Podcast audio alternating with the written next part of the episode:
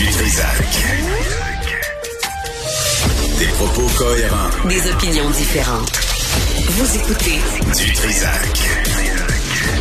Isabelle Huette est docteur en nutrition et journaliste. Isabelle, bonjour. Allô, Benoît? Bon, je sais que tu, je pense que tu es avec Mario cet après-midi pour parler de ton livre Mieux vivre la ménopause. Non, pas avec Mario, avec Sophie demain. Avec Sophie. Ah, Sophie demain, OK. J'avais. Oui, qui est mieux placé que Sophie pour parler de ce thème tellement féminin? Non, ben c'est correct. Donc euh, ça avec Sophie demain, tu vas parler de ton livre qui vient de sortir. Puis aujourd'hui, tu veux nous parler de des cinq régimes tendances. Puis là, ben c'est, tu sais, on est à la mi-janvier, les, résolutions sont, on, on en a fait tous. Euh, pas ben, sûr que ça donne des résultats. C'est drôle, Benoît, il y en a plein qui ont pris des résolutions, sont déjà abandonnés rendu mi-janvier.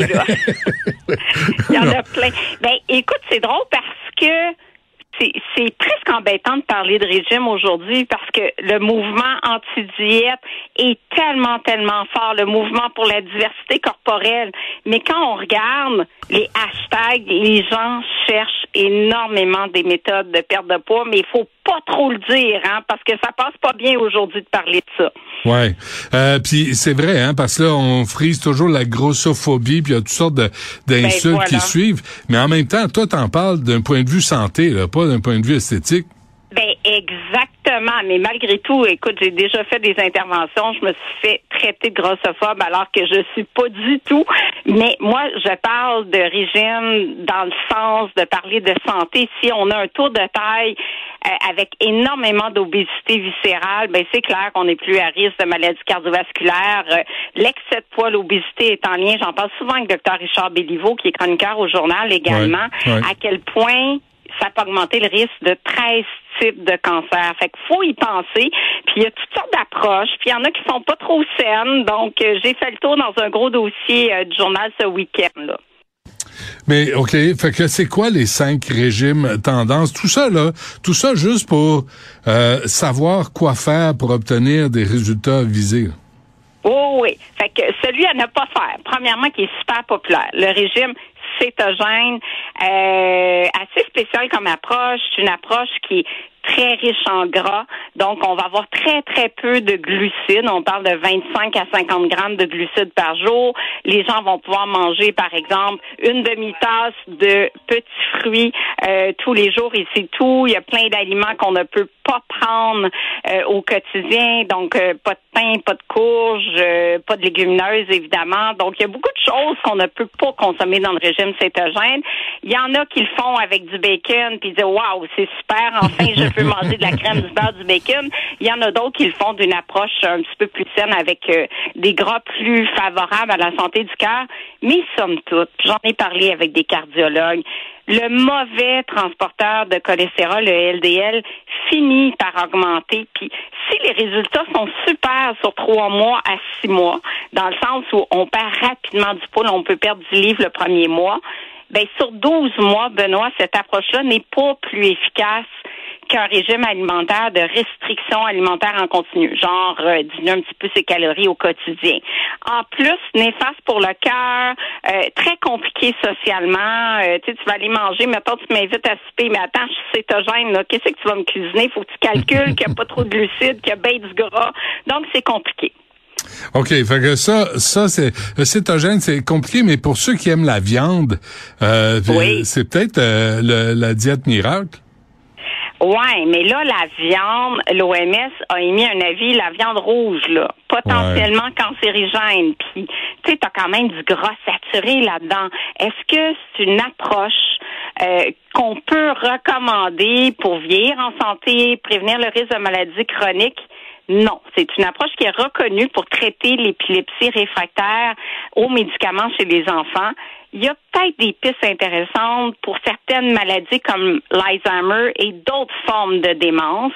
Euh, il y a des études en cours à ce sujet-là, mais de là à dire qu'on recommande ça à la santé en général, puis surtout pas aux enfants parce que c'est ça hmm. reste quand même déséquilibré. Hmm. Ça serait, euh, je donnerais pas une bonne note d'ailleurs ce régime-là pour un d'experts euh, américains, je pense que de mémoire, là, je pense qu'il y a une note de 2 sur 5 là, pour son équilibre puis l'aspect santé. OK. Et quoi d'autre as-tu à proposer?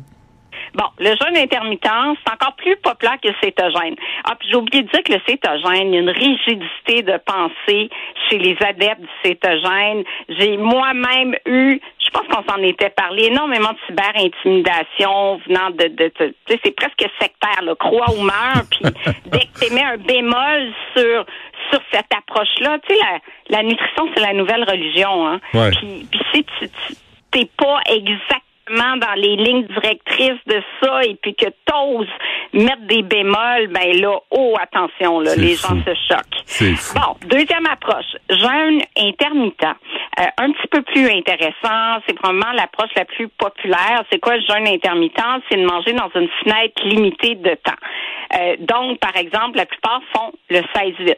16 heures de jeûne, 8 heures de période d'alimentation. Donc, au lieu d'avoir déjeuné, par exemple, ce matin, il y en a plusieurs qui prennent en- au moment où on se parle le premier repas de la journée, donc premier repas de la journée sur l'heure du midi, puis arrêtent de manger le soir à 20 heures. Qu'est-ce qui se passe? Ben, d'abord, les Québécois, on est des grignoteux le soir. Fait que c'est sûr que t'arrêtes de manger à 8 heures, mais tu manges pas tes, tes chips, ton popcorn, tes biscuits, tout ce que tu grignotais le soir, si bien que tu finis ta journée en déficit énergétique et tu perds du poids. Mais au-delà de la perte de poids, il y a un impact sur la santé métabolique. Ça améliorerait la, la résistance à l'insuline, la glycémie. Bref, j'en parlais avec le docteur Martin Junot récemment, qui Ouais. me disait que c'est une approche qu'il trouvait intéressante pour la santé métabolique. Donc, vraiment des pistes de recherche euh, intéressantes euh, par rapport au jeûne intermittent, puis le fait que, que t'exclus aucun groupe alimentaire, en fait, là. Puis, mais, mais l'idée, c'est essentiellement arrêter de manger le soir, puis essayer de repousser le déjeuner le plus possible. Oui, oui, effectivement, mais c'est pas que le déjeuner est mauvais. C'est surtout, je dirais, moi, si on, on arrive à cesser de manger, puis, tu sais, le soir, la plupart vont grignoter sans fin réelle parce que ça nous fait du bien de manger, parce qu'on relaxe, parce que c'est réconfortant.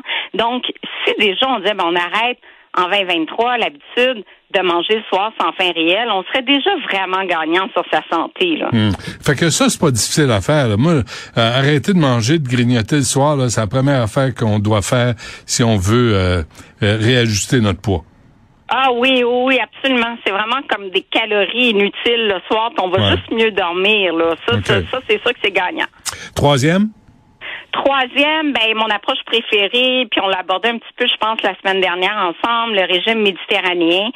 C'est pas tant un régime pour perdre du poids, mais à partir du moment où tu mets plus de fruits, plus de légumes, plus de grains entiers, plus de légumineuses, moins de viande rouge, grosso modo, ben tu cuisines un peu plus, tu as moins d'aliments transformés, tu as moins d'aliments riches en sucre, donc tu peux perdre du poids, mais tranquillement. Fait que c'est sûr que quelqu'un qui arrive en début d'année qui dit Hey, moi, ce qui me motive, c'est perdre du poids vite, vite, vite, oubliez ça. Là. Les trois prochaines approches ne font pas perdre du poids vite. Le régime méditerranéen, le régime DASH pour l'hypertension et euh, l'approche intuitive, c'est pas tant pour perdre du poids rapidement. C'est plus pour la santé globale, du moins pour les deux, les deux premiers que j'ai mentionnés. Là. OK. Euh, quatrième, Quatrième, c'est DASH. C'est un régime euh, efficace. C'est un, un régime, euh, c'est l'acronyme d'un d'un régime pour diminuer l'hypertension artérielle qui touche 22% des Canadiens. Donc, qui est contrôlé en sodium, riche en potassium, magnésium, calcium, des minéraux qu'on va trouver essentiellement dans les grains entiers, les légumineuses, les noix, les graines.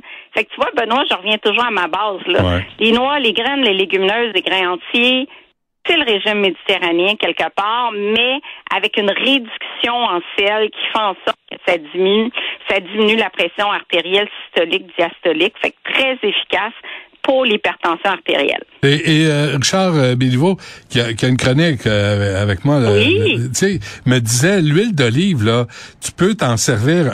non, il m'a pas dit ça là, mais je, je pars à faire. Tu peux t'en servir un grand verre là. C'est bon pour la santé de l'huile d'olive. Ah oui. Ah oui, l'huile d'olive, honnêtement, c'est un bon gras. Puis c'est autant quand j'ai fait mon bac, c'était réduire le gras à tout prix. Ben on a fait fausse route parce qu'on est tombé dans des produits réduits en gras, mais plus sucrés, plus salés, qui finalement n'étaient pas plus santé. Mais quand j'ai mangé du gras, je vais pas jusqu'au cétogène.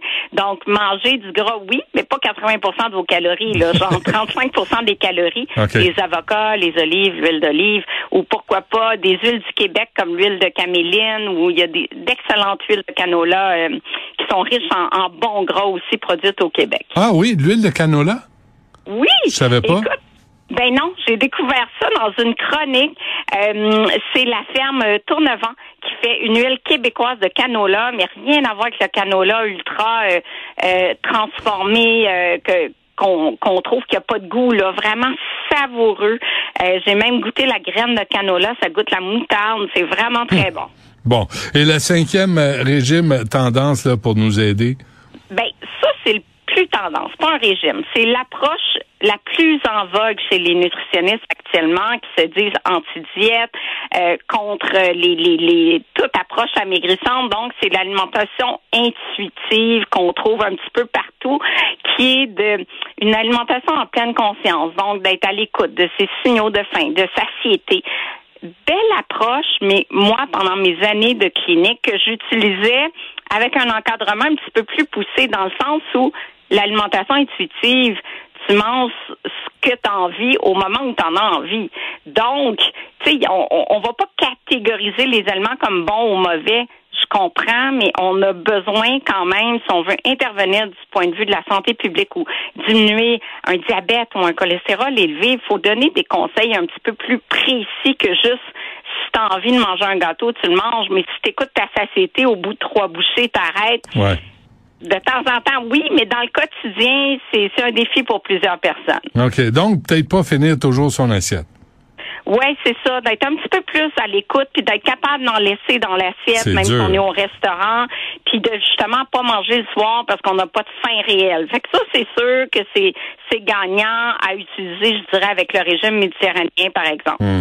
Écoute, euh, Isabelle, si jamais tu es capable, moi là, ma, ma- c'est- quand je vois des publicités à la télé de Mhm. n'importe quoi, tout à coup, je me mets à avoir le goût de manger la Oui. cochonnerie qu'on nous annonce. C'est dur, ça. Hey, ça, c'est dur. Faut... Ah, écoute, c'est, c'est, c'est, on est très interpellé par les publicités, puis c'est dommage parce qu'il y a plus de publicité pour de la malbouffe que Oui. des aliments sains. Oui, Et malheureusement. ça devrait être euh, mieux encadré. Bon, très bien. Isabelle Huat, euh, c'est toujours un plaisir. De toute façon, on se reparle la semaine prochaine. Avec plaisir. Ça marche. Merci. OK. Bye. Bye.